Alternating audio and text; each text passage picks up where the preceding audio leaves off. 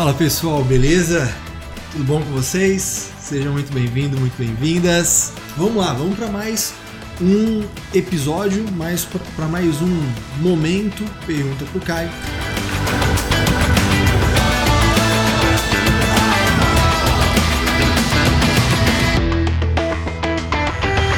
Separei aqui alguns e-mails que me mandaram, né? Separei três e-mails. Eu acredito que dois com certeza a gente consegue responder. Se der tempo, eu respondo os três. Se não, eu deixo para o próximo encontro, tá certo? Mas antes né, da gente ir para o Vamos Ver, quero te lembrar se você acha útil, se você está gostando desses episódios se inscreve aqui no canal, deixa o teu joinha, ativa o sininho para ser notificado dos próximos episódios e cola comigo lá no Instagram, eu tô como arroba Caio Melo Oficial. Tá? Então lá todo dia eu tô para responder vocês na caixinha de perguntas, mandar memes para vocês, fazer comentários sobre assuntos aleatórios, né? fora as consultorias gratuitas. Tá certo? Muito bom, sem mais delongas, hoje a gente vai olhar aqui o e-mail de algumas pessoas. Deixa eu começar por esse aqui, que não tem nenhuma dúvida assim mais como é que eu posso dizer? Não tem nenhuma dúvida mais específica ou uma informação mais reveladora, então eu posso dizer o nome da pessoa sem problema nenhum, sem ter medo de que a pessoa ache ruim. Né? O Márcio Alves mandou aqui, lá do Escritório Contábil Paraná, ele mandou para mim o seguinte: vamos ver aqui. Olá, boa tarde, Caio, tudo bom? Minha dúvida é a seguinte: tem um cliente que é uma construtora e incorporador, está iniciando um empreendimento já foi feito o registro em cartório do patrimônio de afetação e opção pelo RET. No caso da abertura da conta bancária, contratação dos serviços de mão de obra e demais outros custos de obra, será usado o CNPJ da matriz ou o CNPJ criado pelo RET? Ótima essa pergunta do Márcio e ela passa por alguns pontos que quem não trabalha na área imobiliária não entende direito. Tá? Então eu vou retroceder na dúvida do Márcio, vou aproveitá-la para explicar algumas coisas para quem não tem ainda contato com a atividade imobiliária, com as incorporadoras mais especificamente, para você entender. Tá? Então ele está falando aqui, a primeira coisa que ele fala é que ele tem um cliente que é uma construtora e incorporadora. Eu gosto sempre de explicar o seguinte: a empresa ela pode ser uma construtora e incorporadora. Ela pode. Ela pode executar a construção além de realizar a incorporação. Agora, quando a gente olha do ponto de vista da, do, da receita que vai ser auferida, esse é o ponto. Quando você olha a receita que vai ser auferida, ou você ofere receita de incorporação, ou você ofere receita de construção. Não tem como a mesma empresa oferir as duas receitas de uma mesma obra. Tá? Isso tem que ficar bem claro para gente, porque a empresa é construtora e incorporadora, tem a KNAI de construção de edifícios e também tem a KNAI de incorporação imobiliária. Mas quando eu olho para aquela obra específica, e aí quando o Márcio traz para a gente aqui a dúvida dele, eu, eu identifico que ele está falando de uma empresa que, naquele caso, está agindo como incorporadora. Tá? Então, eu sei que, pô, nesse caso aqui, está agindo como incorporadora, não tem como ele ser construtor, ele auferir receita de construção naquele momento. Tá? E eu vou explicar por quê. O que é a receita de incorporação imobiliária? É quando você pega um terreno, você divide esse terreno em frações de, do terreno, que são as chamadas frações ideais, e você se compromete a realizar uma edificação ali. É um prédio comercial, um prédio residencial, um condomínio horizontal, por que não? Então você está dizendo o seguinte: olha, tem esse terreno aqui. Eu vou construir uma parada que vai ter várias unidades eu vou fazer um registro que me autorize a vender isso antes de estar pronto. Essa é a incorporação. E a receita da incorporação vem da venda dessas unidades. Portanto, para uma incorporadora, construir é um meio. A incorporadora não ofere receita construindo, ela ofere receita vendendo. Vende e aí recebe o dinheiro por essa venda. Ah, Caio, mas para ela poder vender, ela tem que ter construído. Sim. Mas ela pode construir com mão de obra própria ou ela poderia contratar uma empresa. Pode ser uma incorporadora que não tem um peão na folha de pagamento. Por quê? Porque eu contrato empreiteiras. Porque eu contrato uma construtora né, em empreitada total, por exemplo. Eu posso ter esse formato. Tá? Então, é, não, é, não estava errado né, o que o Márcio colocou, de forma nenhuma. Ele estava falando do cliente da empresa, que é uma construtora e incorporadora, quando ele fala aqui, né, que está iniciando o um empreendimento.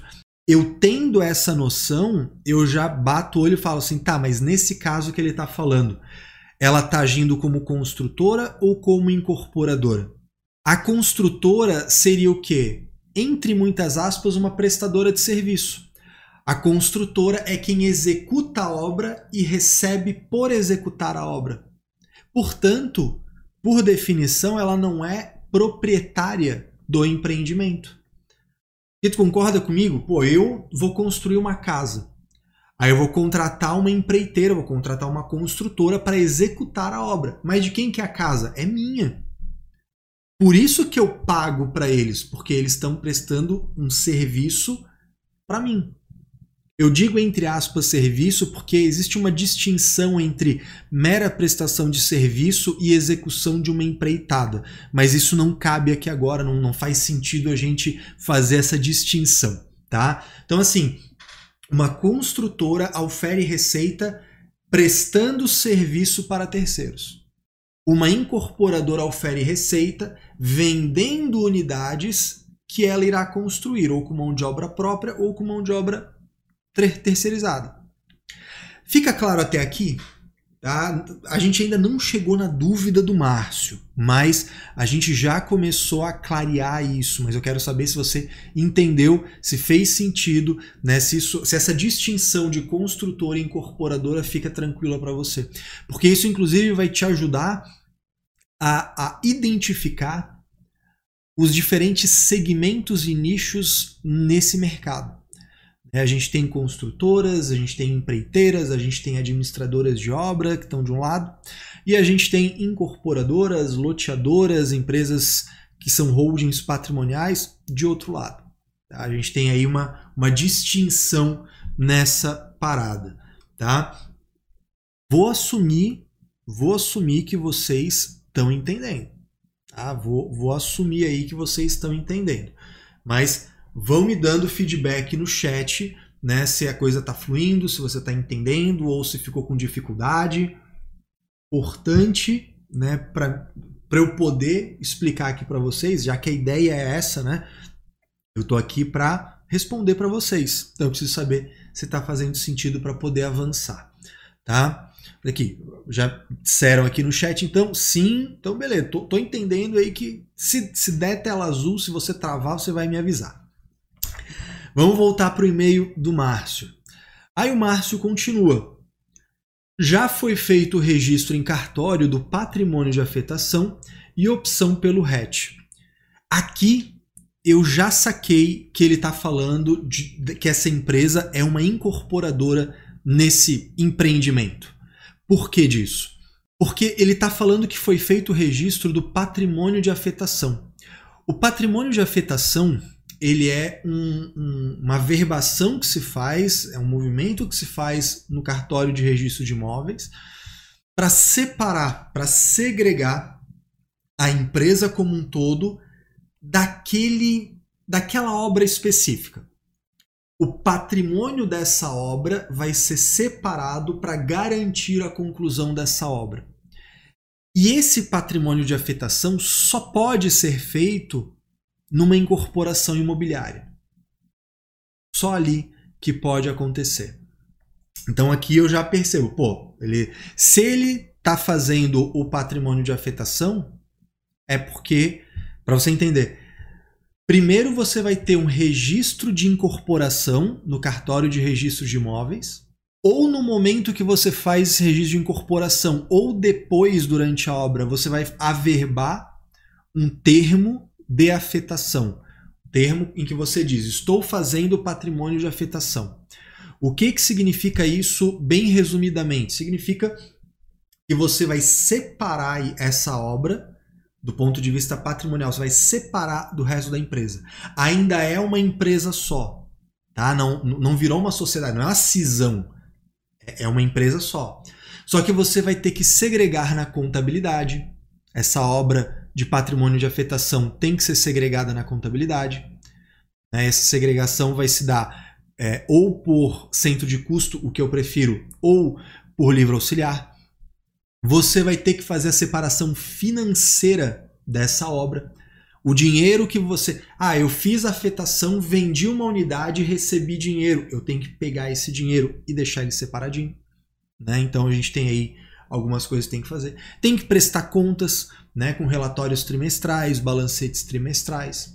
Então tem algumas coisas aí. Tá? Mas quando ele fala de patrimônio de afetação, eu sei, né, por estudar a legislação, eu sei que o patrimônio de afetação exige como pré-requisito ser feito em uma incorporação imobiliária.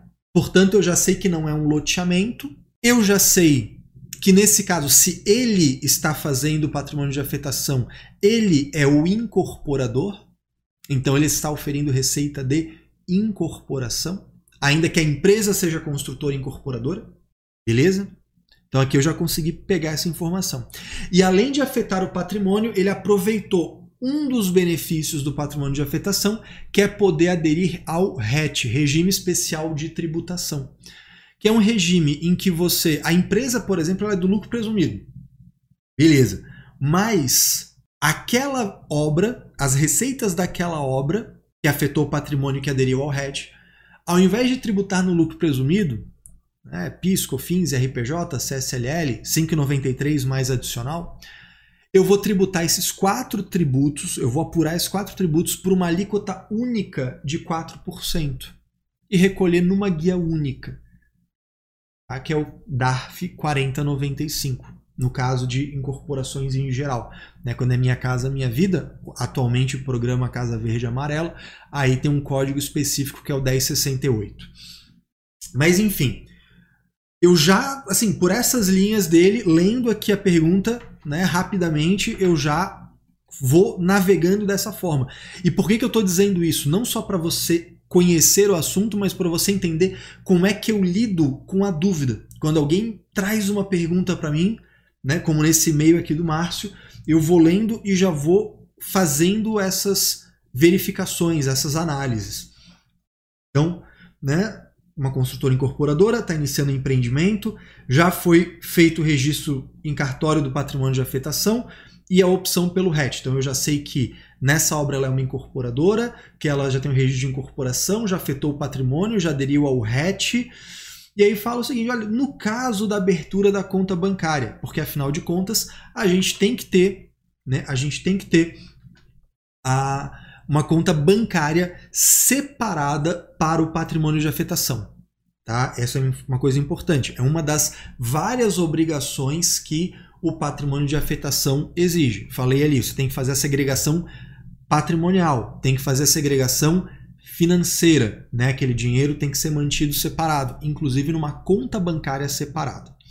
Né? E aí ele pergunta, Márcio, olha, no caso da abertura da conta bancária e de outras coisas aqui, será usado o CNPJ da matriz ou CNPJ criado na hora de fazer o hatch. Porque quando a gente faz o processo de adesão ao hatch, aqui no canal do YouTube tem um vídeo eu explicando quais são os passos para fazer adesão ao hatch de uma incorporadora, inclusive. Né? Não vou repetir isso porque já está aí, né? já está na mão para vocês em um outro vídeo. Mas você vai ter um CNPJ criado.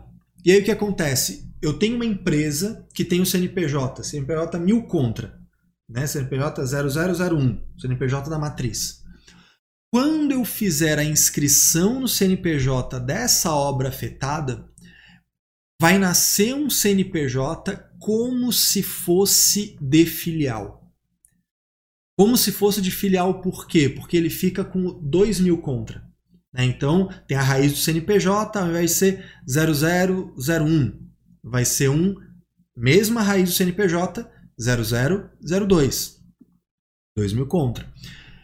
Ah, Caio, então é uma filial? Não, não é uma filial. A filial é um estabelecimento que você registra na junta comercial, né? Vai ter né, todo o trâmite de, uma, de um estabelecimento sendo constituído. Na, no caso do patrimônio de afetação, não. É só um cadastro no CNPJ, que inclusive é um evento diferente. Se você estivesse fazendo uma filial, o evento do CNPJ seria o 101. Quando você faz o CNPJ de uma obra afetada, o CNPJ é o, o CNPJ. O evento é o 109, tá? Então é diferente, tá? Muda isso, beleza? Isso é bem importante. Aí vem a dúvida. Qual CNPJ que eu uso para abrir a conta bancária dessa obra afetada? Essa é a pr primeira dúvida aqui do Márcio.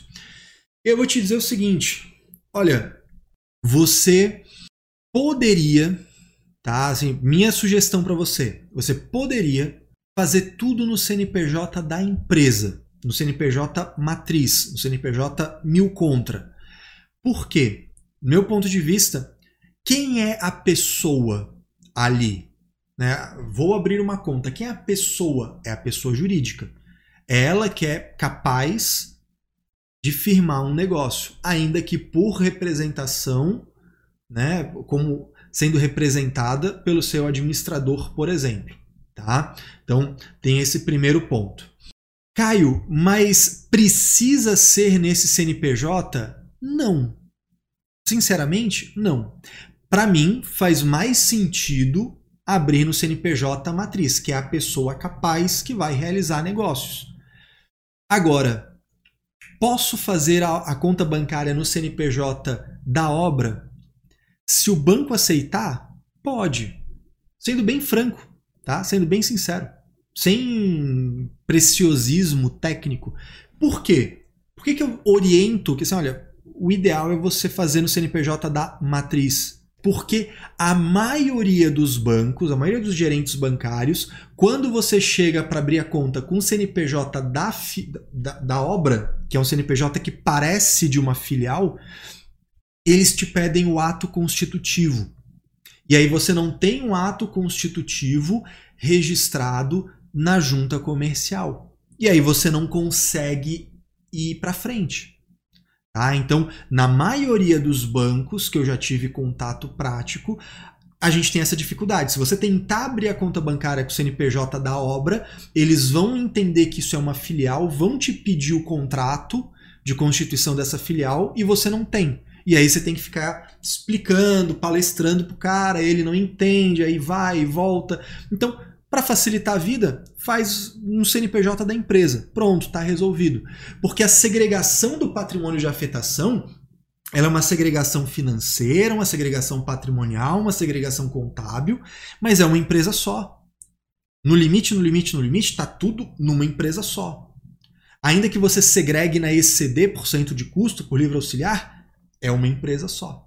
Tá? Então, o fato do banco, da conta bancária do patrimônio de afetação estar no CNPJ da matriz não é problema absolutamente nenhum.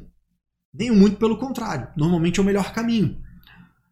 Agora, eu já tive gente que relatou para mim assim, Caio, eu cheguei lá, fui abrir a conta, passei o CNPJ do patrimônio de afetação, CNPJ 2000 contra, e o banco abriu. E aí, vou ter algum problema? Não não vai ter problema nenhum, tá? Dali para frente, o processo é o mesmo. Você tem que segregar isso na contabilidade. Essa conta bancária vai ser usada só para o patrimônio de afetação. Tudo normal. Se abrir de um jeito ou de outro, no fim das contas, tudo normal. Beleza? Então, meu ponto de vista, é melhor né? eu sempre recomendo, dentro da formação em contabilidade imobiliária, né, dentro dos meus cursos, eu sempre oriento: olha, vai pelo CNPJ da matriz. Ah, Caio, eu já fiz o CNPJ da filial. Tudo bem, isso não vai ser um problema, isso não vai gerar um problema para você. Tá bom? Deixa eu ver aqui que alguém colocou alguma coisa sobre a conta bancária.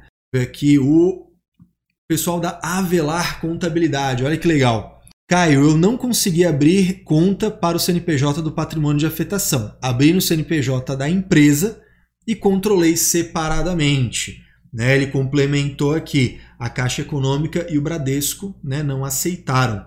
Exatamente, é isso, tá? Na maioria dos casos é isso que vai acontecer. Um ou outro agente ali, um ou outro gerente de conta, ele vai entender daquilo, ele vai dizer que pode ser feito. Então, o melhor caminho para você fazer sempre dar certo e não ter que parar para explicar e não sei o que e tarará, faz um CNPJ da matriz e vai ser feliz, tá? E faz a segregação, né? A única coisa é essa, vai fazer a segregação.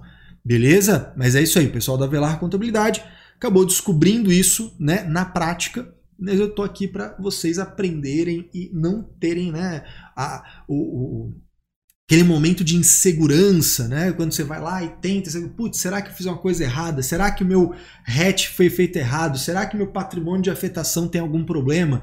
Né? A gente ficava ficando com essa insegurança quando começa a trabalhar nessa área. Então é bom para você saber que a princípio não tem esse problema, tá bom? Vamos lá, continuando aqui no e-mail do Márcio, né, ele pergunta também sobre qual CNPJ utilizar na contratação de serviços de mão de obra, nos demais custos com a obra, né, como compra de material, etc. Né, qual CNPJ vai ser usado. E aqui, Márcio e todos que estão aqui com a gente no, nesse episódio do Pergunta para o Caio, eu mantenho essa tônica continuo fazendo tudo no nome CNPJ da empresa, usando o CNPJ da empresa, que é o CNPJ, entre aspas, matriz. Por quê? Porque ela é a pessoa capaz, é ela que contrata, é ela que toma o serviço, é ela que compra. Né? Uma obra, é, no meu ponto de vista, uma obra não tem personalidade própria, ela não é personificada, ela só tem um cadastro no CNPJ. Então, para mim, não faz sentido fazer as coisas no CNPJ da obra. Tá? Esse CNPJ da obra, a rigor, ele serve só para duas coisas. Ele serve para, primeiro, recolher o hatch. Então, assim, o DARF, tá? o, o, o DARF do hatch, que é o 4095 para regra geral, o 1068 para casos específicos, né? o DARF do hatch, esse a previsão é de que seja recolhido no CNPJ da obra. Aí esse sim você faz o DARF preenchendo no CNPJ da obra. No fim vai cair tudo na DCTF da empresa. A DCTF é uma só, tá? A DCTF é uma só. Vai lá, vai na ficha hatch barra PUI, vai lá, tu vai colocar. E vai ter inclusive um campo para preencher o CNPJ da obra. A hora que você colocar lá, incluir o débito do 4095, ele vai, né, que é de incorporação, ele vai te pedir para preencher o CNPJ da obra que foi usado para fazer aquele recolhimento. Tá? Então, se você tem, por exemplo, uma incorporadora, o Márcio tem aqui uma que está começando uma obra, mas e se essa empresa do Márcio começasse uma segunda obra? E essa segunda obra fizesse também a afetação e também fizesse o hatch? Para cada obra é um processo separado. Cada obra que adere ao RET vai ter um CNPJ separado. Então você vai recolher no 2 mil contra da primeira obra e no 3 mil contra da segunda obra. Beleza? Outra coisa que a gente vai usar, a segunda coisa que a gente vai usar esse CNPJ da obra para identificá-la nas declarações. Como eu falei agora, na DCTF, por exemplo. Na EFD contribuições, né, quando a gente faz uma obrigação, a gente fez a venda, recebeu, tributou, né, recolheu o hatch, se não era do hatch, recolheu PIS, COFINS, RPJ, CSLL.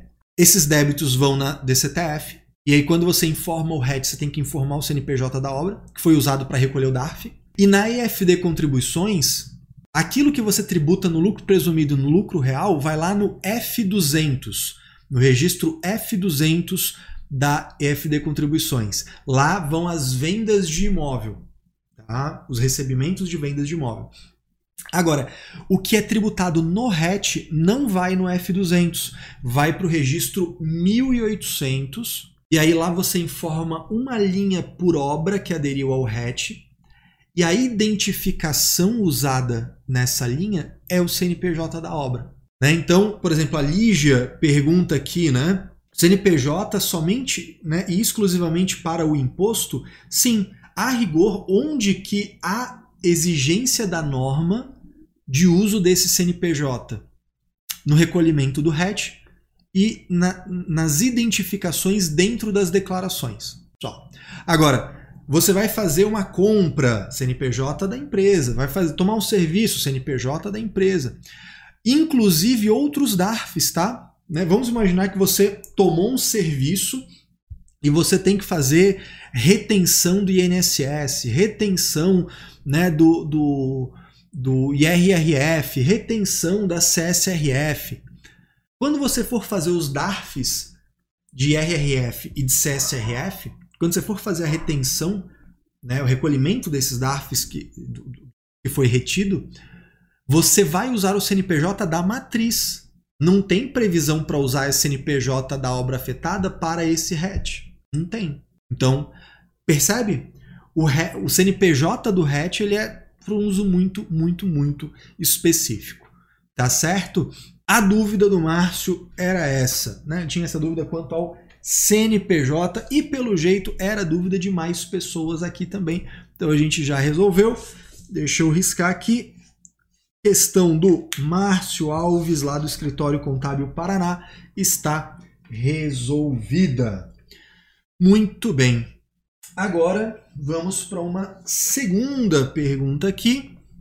Antes de eu dar uma olhada, ver se ficou alguma coisa pendente. Né? A Bruna perguntou aqui: o RET tem que ser solicitado no momento do registro do imóvel né, de patrimônio de afetação no cartório?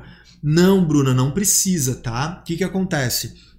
Você registra a incorporação no cartório de registro de imóveis. Você pode, no mesmo momento que registra a incorporação, você já pode fazer o patrimônio de afetação. Esses dois você consegue fazer ao mesmo tempo. A adesão ao RET necessariamente será depois. Por quê? Porque você vai ter que pegar esse registro do patrimônio de afetação. Tá? Qual que é o processo? Eu vou falar bem rapidinho o processo de adesão ao RET para poder responder a Bruna, mas isso eu já detalhei num vídeo aqui no canal do YouTube tá? Daí vocês depois dão um pulinho lá, né? Só pesquisar Caio Melo, adesão ao RET, você vai encontrar um vídeo curtinho, né? Indo bem direto ao que interessa, tá bom? Então assim, como é que faz o, o processo de adesão ao RET de uma incorporadora?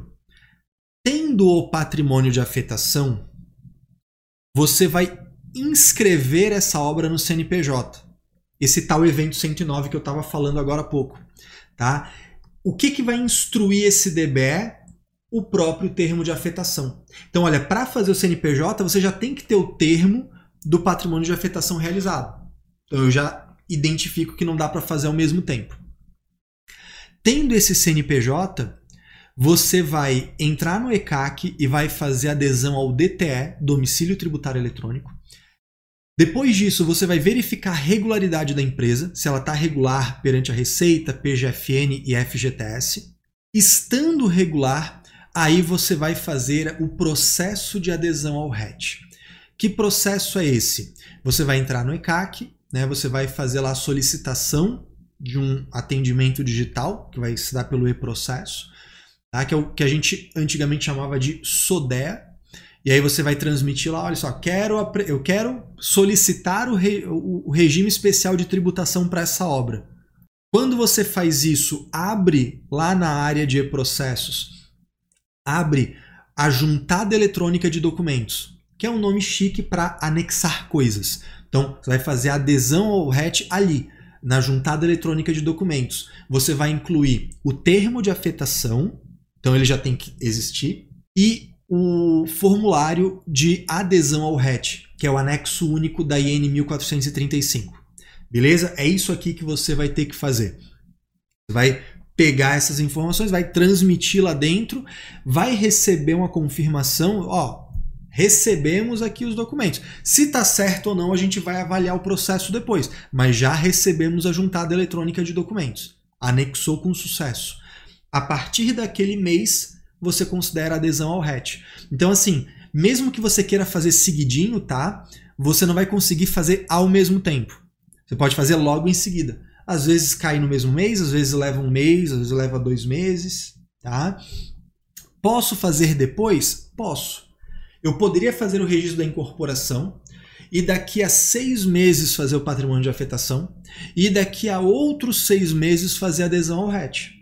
Tá? O, termo de, o, o patrimônio de afetação e adesão ao RET podem ser feitos a qualquer momento enquanto a obra não estiver concluída. Beleza? Isso é bem importante. Inclusive, dentro da formação em contabilidade imobiliária, eu, eu explico aí com mais tempo, com detalhe, que algumas empresas usam isso como estratégia, inclusive. Né? Porque como o patrimônio de afetação faz uma certa restrição de movimentação do dinheiro, mas a partir de um momento isso tu já pode mexer nesse dinheiro.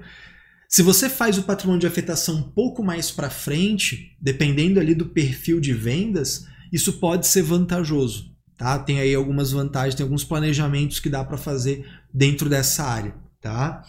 Mas realmente aqui não, né, uma live não daria tempo para explicar tudo isso. Tá? A Emily fez uma pergunta aqui muito, muito boa. Tá? Ela fez aqui. Boa tarde, tem uma empresa, atividade 412400, ou seja, construção de edifícios, né? empresa de construção civil ela fez um empreendimento para venda.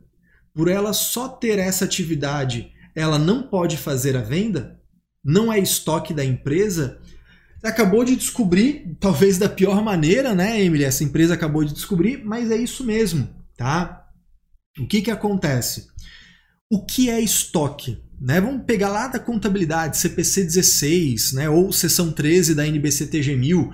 Estoque é aquilo mantido para venda no curso normal dos negócios.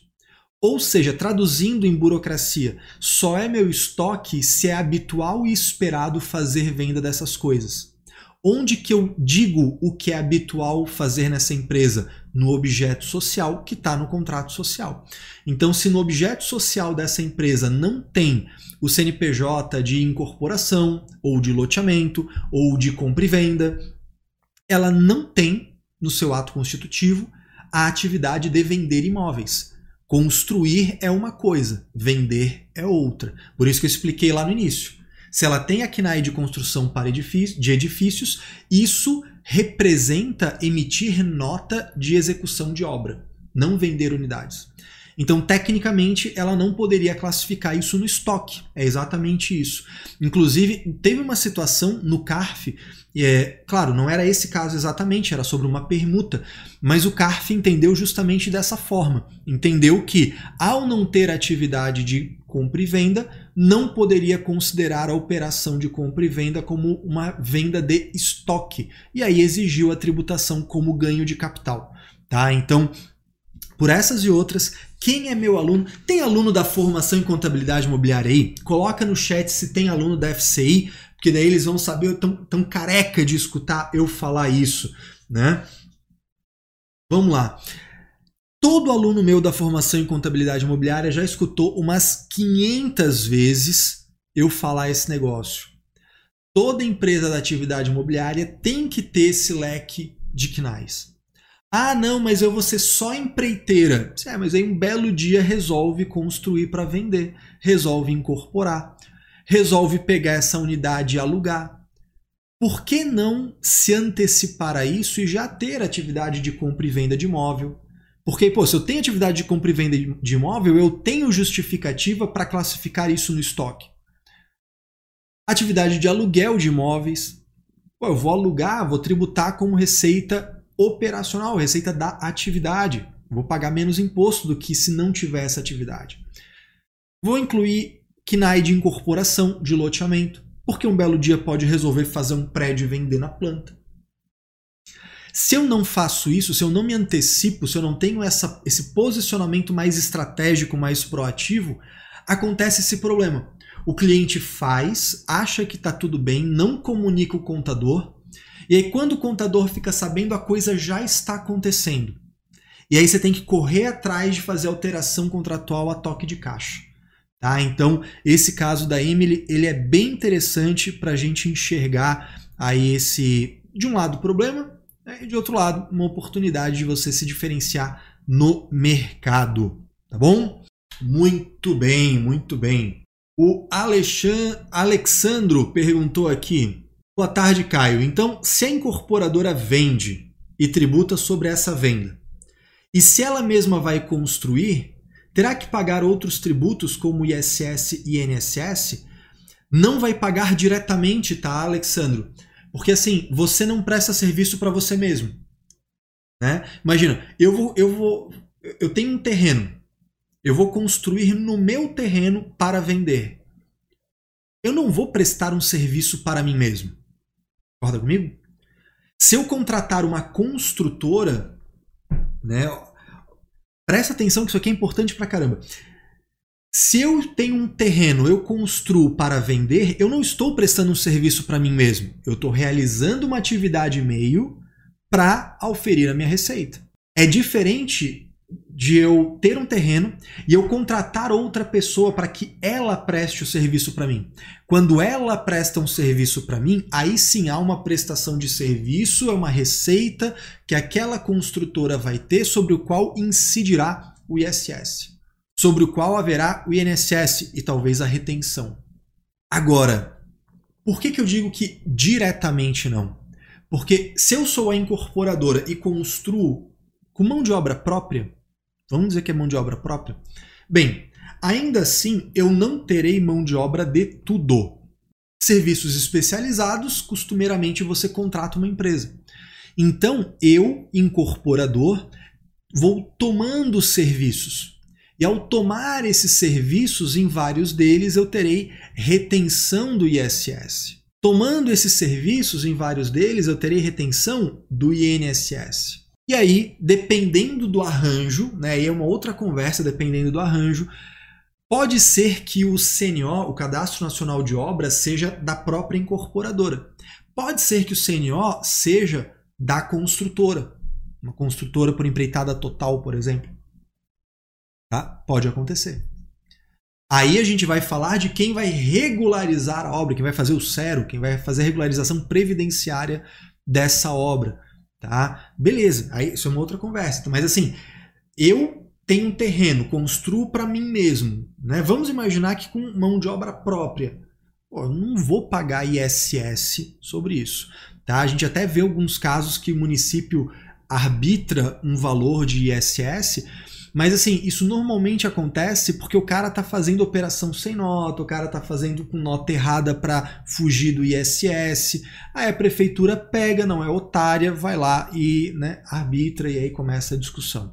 Tá bom? E agora, pra gente fechar, né, rendeu esse e-mail, hein? Rendeu esse e-mail, muito bom. Pra gente fechar, tem uma dúvida aqui do Matheus. O Matheus Figueira me mandou um e-mail aqui com a seguinte dúvida. Caio, obrigado por essa iniciativa, irá ajudar bastante gente. Eu, eu acho que sim, né? Eu acho que sim. E se vocês estão gostando, né, pô, compartilha, né? Manda o link pro coleguinha, tira foto, posta no Instagram e me marca, para mais gente aproveitar esse momento de consultoria gratuita. Vamos lá. Me formei no ano passado, no final do ano passado, tendo parabéns, cara.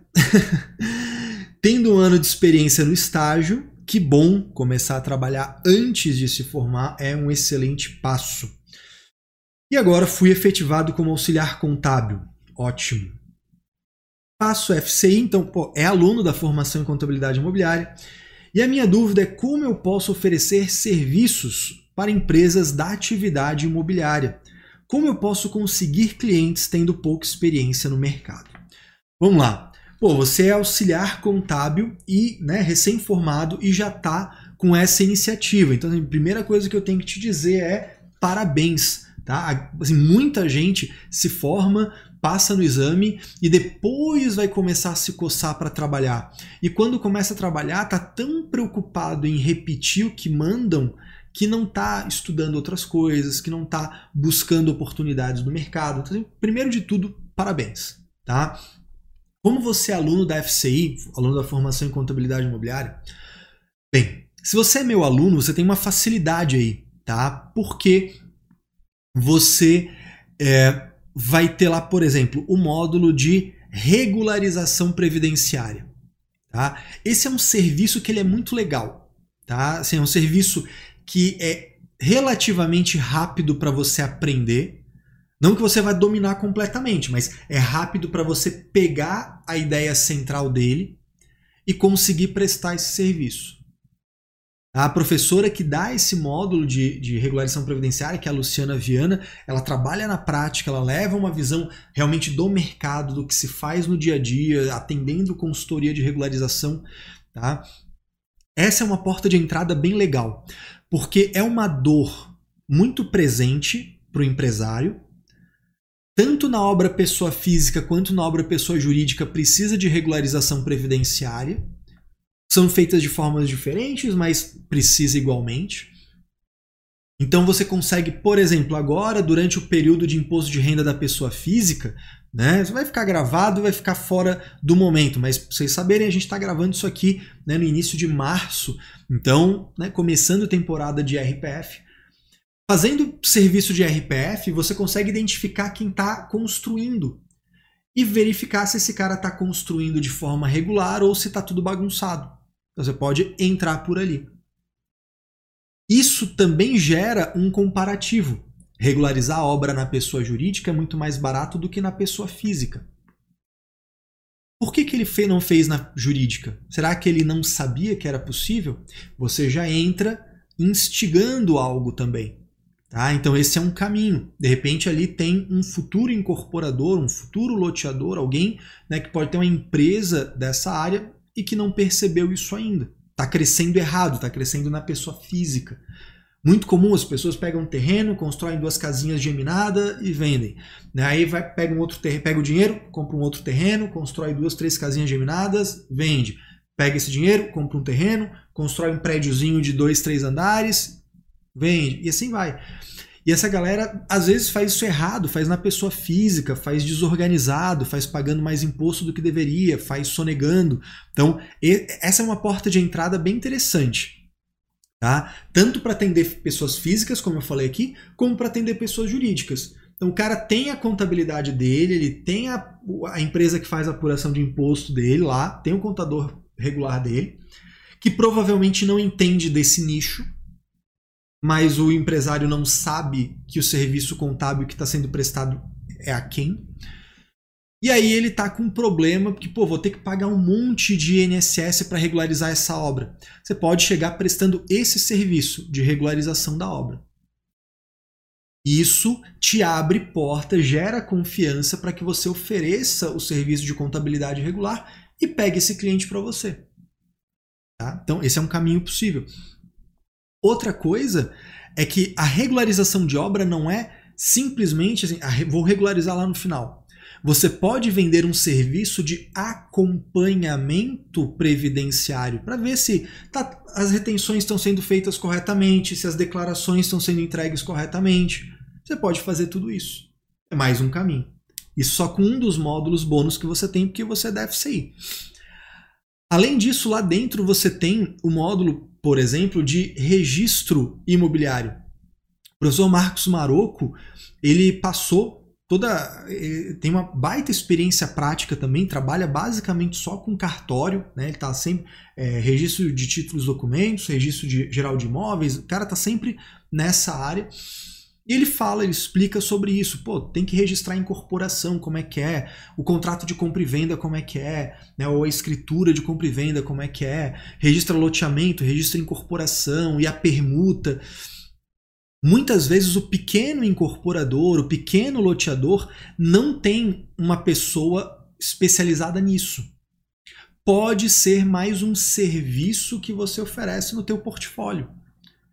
E às vezes, né, você pega lá, de novo, você pode pegar pela pessoa física, ver que o cara tem imóvel, mas que não está no nome dele. Aí a gente podia regularizar isso aqui, a gente podia né, cuidar dessa parte.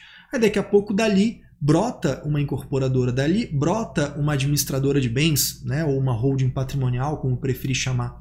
Tá? Esse é um caminho possível para você ir comendo pelas beiradas, oferecendo alguns serviços. Né? Agora, existem outros caminhos possíveis? Sim, você pode oferecer planejamento tributário, você pode oferecer revisão tributária e contábil. Né? Porque, pô, a empresa está lá. Será que ela tem a contabilidade direitinho, usando POC, percentual de obra concluída, calculando tributos diferidos, fazendo tudo direitinho? Será que aquele aquele empresário está pagando os impostos como deveria, né, pelo regime de caixa, sabendo o percentual de presunção certo para cada tipo de receita?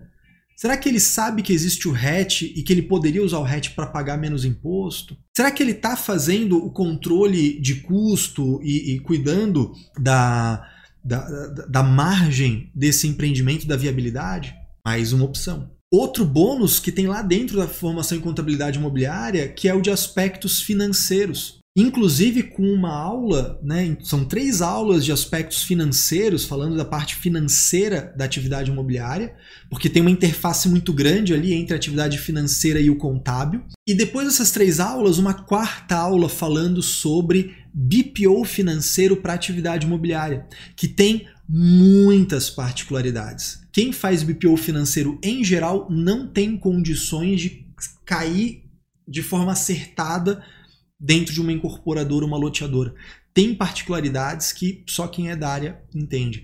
E aí, ali você aprende mais uma coisa que você pode oferecer e se aproximar, porque a maioria dos incorporadores e loteadores tem a vida financeira desorganizada. E ao estar desorganizado, eles vão empurrando com a barriga, vão fazendo de qualquer jeito, e quando vê a empresa está crescendo com mistura de caixa, está crescendo fazendo pirâmide financeira de uma obra para outra, está crescendo sem saber que tipo de empreendimento dá mais lucro ou não, que favorece o fluxo de caixa ou não. Não entendeu ainda o porquê que vender na planta é tão vantajoso assim. Você vai conseguir explicar isso para ele. Tá certo? Então, respondendo aqui o Matheus Figueira e claro, né, para os colegas que estão com a gente aqui no Pergunta para o Caio, mostrando um pouco desse lado de buscar possibilidades de negócio. Né? Porque a gente sabe, pô, quem é contador sabe disso, né? É complicado esse negócio de dizer, vou oferecer o serviço contábil. Ah, mas eu já tenho contador. Pô, vai ter que oferecer algo e nesse algo mostrar que você é muito bom e, ne, e nessa abertura de porta verificar se o que está sendo feito lá dentro está correto ou se ele está sendo deixado na mão. Porque pouca gente entende de verdade da atividade imobiliária. Ah, são poucas as pessoas que realmente entendem. Por isso que a, a minha intenção é sempre essa, formar especialistas de verdade, contadores alto padrão, pessoas que realmente consigam oferecer um serviço de excelência, de qualidade e que seja útil para o empresário. Porque não adianta né, saber um monte de, de baboseira e isso não ter aplicação prática para o empresário, não botar mais dinheiro no bolso dele, não protegê-lo de riscos. Né? No fim das contas, esse é o objetivo: é aumentar o patrimônio, aumentar a riqueza de forma eficiente. Tá certo? Muito bem, gente. Foi isso, né? Mais um pergunta para o Caio. A conta, pronto, mais um e-mail respondido. Vamos colecionando os e-mails analisados e você lembrando, se você quer mandar a tua pergunta para ser respondida num episódio como esse, você manda um e-mail para perguntapro@caiomelo.com.br. Eu vou ler os teus e-mails, vou selecionar os mais interessantes e vou trazer aqui para um episódio, tá bom? Ainda lembrando, se você gostou, se você achou útil, se esse episódio te ajudou, clica aqui embaixo no joinha, no gostei, deixa o teu like. Além disso, se inscreve no canal, ativa o sininho para receber as notificações, compartilha com os teus colegas, deixa os teus comentários do que você está achando desse bloco, né, desse quadro Pergunta para o Caio. Por último, mas não menos importante, meu momento blogueirinho, me acompanha lá no Instagram, arroba Caio Melo Oficial. Todo dia uma caixinha de perguntas para a gente interagir, você mandar também dúvidas, comentários e lá a gente bate um papo um pouco mais de perto. Tá certo?